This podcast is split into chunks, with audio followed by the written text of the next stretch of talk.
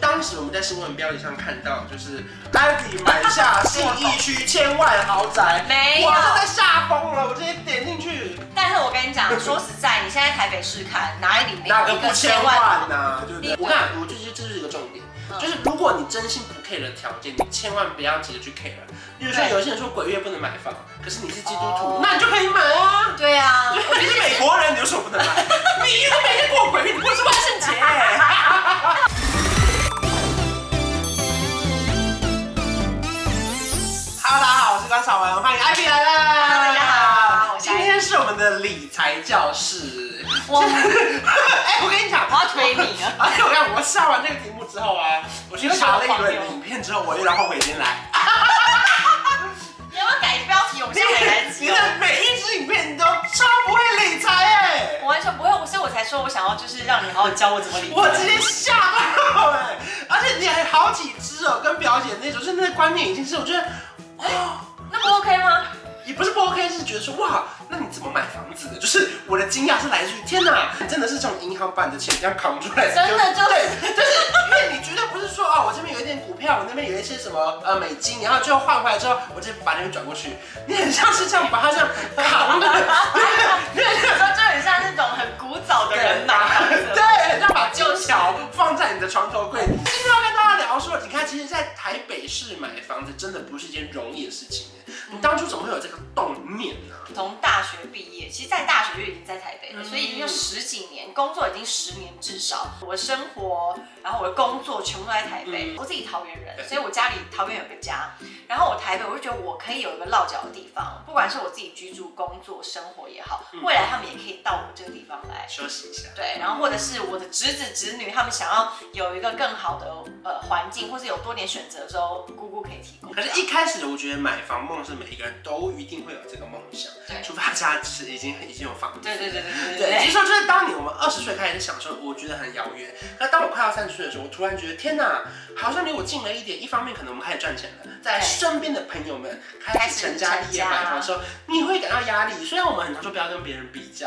可嗯你看他们买房的时候，你就想说天哪，就我看房是一年嘛，嗯，在一年前，从头到尾我都觉得租房子就好啦，不管是各种财经的新闻、理财新闻，都会说什么台湾就是适合租房，不适合买房对对。啊然后那时候就觉得说，对啊，我就是要租一辈子，租到死对啊！反正我爸妈他们也可以好好照顾自己，嗯我不需要一定要自己有自己的财产。所以在我买房之前，我都没有任何一个想要买房的念头那。是哪一刻告诉你，你一一转这样，有一个时间是因为那时候跟男朋友吵架的时候，嗯嗯，没然后上就去觉。得没地 方去。怎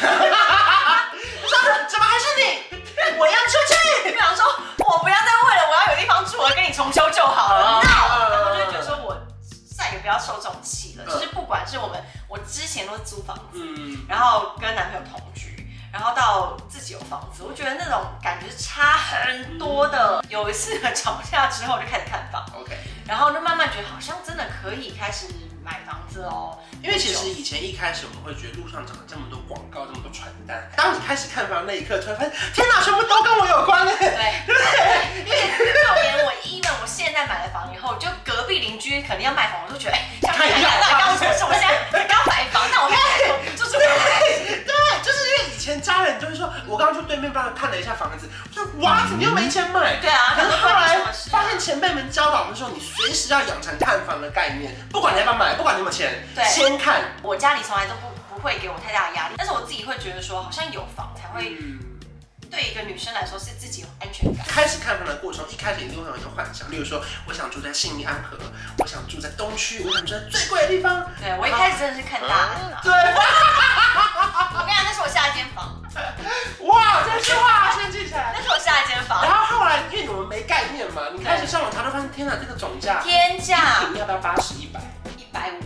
我以前住的租的那一那一栋哦，就是十平以内，三万嗯，一个月，才十平以内哦，好可怕。就很可怕。但是我就觉得很高级，它有泳池，然后有各种对，管理管理公员，社有人然收后垃圾大理石的建筑什么的，这是一个蛋黄区中的蛋黄区，对，就是蛋黄中心中间那它没有生命的那一点，最白的那一个。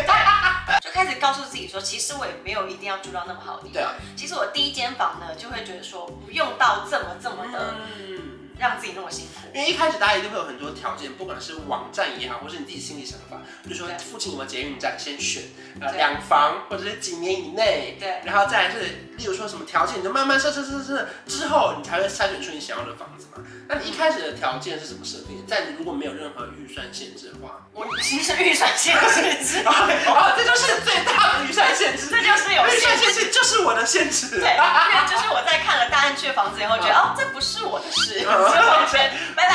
我们到下辈子见，see you next time。完全就觉得下个下世纪再见。是然后就开始慢慢看周围，我甚至连内湖都看过，拉回自己的生活圈，觉得我根本不可能住内湖啊，它的交通这么不方便。然后开始看。我希望自己的呃条件是能够离市中心大概十五分钟以内坐捷运车，然后我其实也没有太在意捷运站，对，因为我自己不比坐较少搭捷运对，比较少搭捷运，学区我也不 care，、嗯可是我一定要老房，因为我哇，这很特别啊，因对为很多人只买新房哦。因为我觉得买新房真的就有那种被占便宜的感觉，因为你有太多的使用空间是会被挪到公社里面，嗯然后你真的买的就是那一个小小的空间对，所以我就觉得我要老房，然后我的老房呢，前提是因为我可以自己改我自己想要的样子。哇，那你等于说观念非常清楚，我那时候很明确说的非常小，对，因为我就看过太多豪宅，我觉得算了算了算了，我现在的钱只能买这样。就是大家真的不要幻想偶像剧里面，或者一进楼有人跟你问好，那些都是你的管理费换来的。哦我当然真的，你知道我朋友他家里还有那种管理员，他是穿那种防爆装备，啊 那我让我那超贵。然后身上的房贷背心都是你付钱，拉回自己，就是把自己拉打回那个人间以后，所以开始看的第一步，因为路上其实有各式各样的房仲业者，对以前他在门口贴的那些多少租售几房几千万都不干你的事，那这一瞬间你突然觉得全部干你的事，那你我都会慢慢开始看对，你怎么看？是上网留资料吗？还是你走到人家房仲业者里面说我要看房啊主要是因为我的朋友推荐我一个房仲， ？OK，有介绍所。以就是会有一个呃介绍费某某 房屋，不是啦，某全某家才有。乱讲，就是某某房屋，就是因为他大家有很多房仲可以对选对对择嘛，然后我就选择某一家这样子。嗯其实那个房东带我看的都不是我今天这一间哦，反而这一间是我自己手走的。哇塞！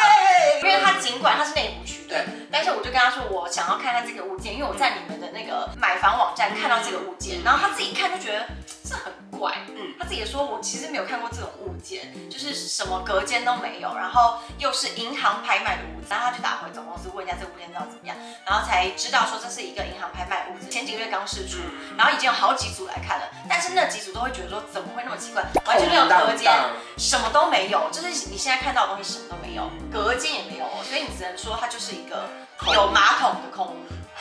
什么地方什么而且马桶还不是免治马桶，一般的人会一看到就会觉得啊，我要花很多装潢对对费，但是我一看到说这就是我要的房子，因为你本来就是因为要我装就是要装潢成我自己的样子对，因为通常二十五平大家会装成呃两房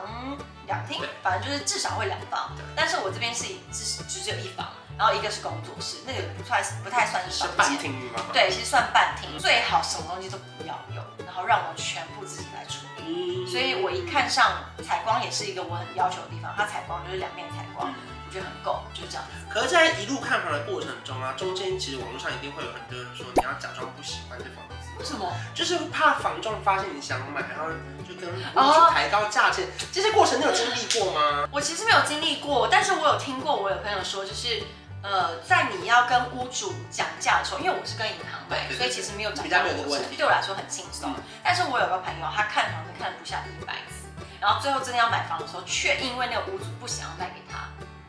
然后还有他自己也会觉得我真的不爽。嗯，因为房仲在那边写一张小纸条说你这个好不好？我这个只给你看了，然后再来就收到他小口袋，这到底是怎样？到底什么秘密？我们今天就是我们三个人在场，对对何必这样子拖拖拉拉？所以我觉得这一块真的是我觉得还好，我很庆比幸较没遇到我没有经历过的，因为我这个人做事就觉得你告诉我你到底可以卖多少，我够我就买，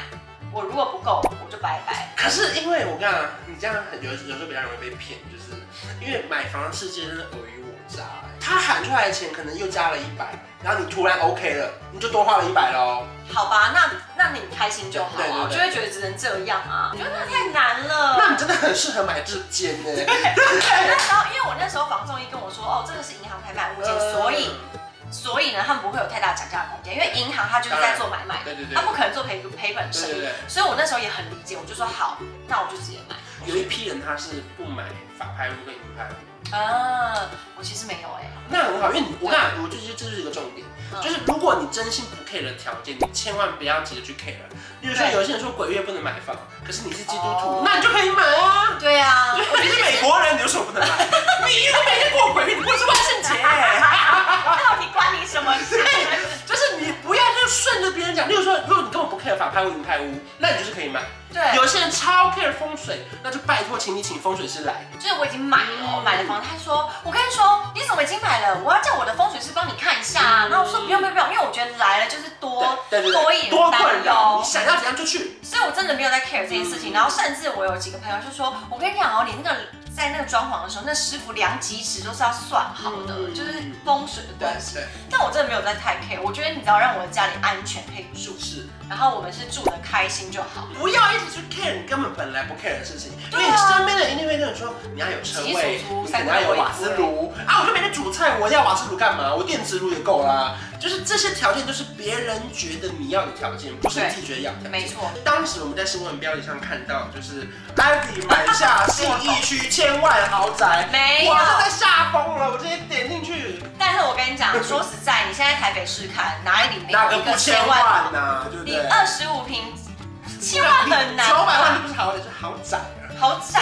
真的好太窄窄，了不知道几平你可以住。就台北市、新北市几乎都要千万以上了啦。我觉得不可能没有千万的，啊那我当然嗯觉得现在大家的千万已经是一个很很基本的东西，因为通常房仲是站在屋主这一方，但是房仲他知道没有下杀利润空间以后，他就是会直接跟你说，因为他是银行，对，他没有办法再做那样因为的。他赚不到他中介费啊，他白忙一场。原来是这样，这对啊位先生当然，因为他他忙那么久，他有一定的抽成的比例了。也是啦，反正呢，好像最后我就是买一千五，比我预估的还要再高一点点，但是我觉得那是可以接受的范围。嗯一五零还是一五，我忘记了，对，OK 啊，所以等于说，所以就讲价一次，嗯，然后一进晚直接定生死。直接定成。好，所以呢，最后就是在银行手上买了这个房子了，然后接下来就进入一系列的装潢啊、改造啊，才到现在这么漂亮的房子。谢谢。剩下关于就是关于买了之后的装潢啊，还有剩下的问题，我们会留在下一集跟大家分享。记得谢谢收看哦。艾米，下次见如果你喜欢这支影片，记得要订阅我的频道，还有开启小铃铛。我们下一期见，拜拜。拜。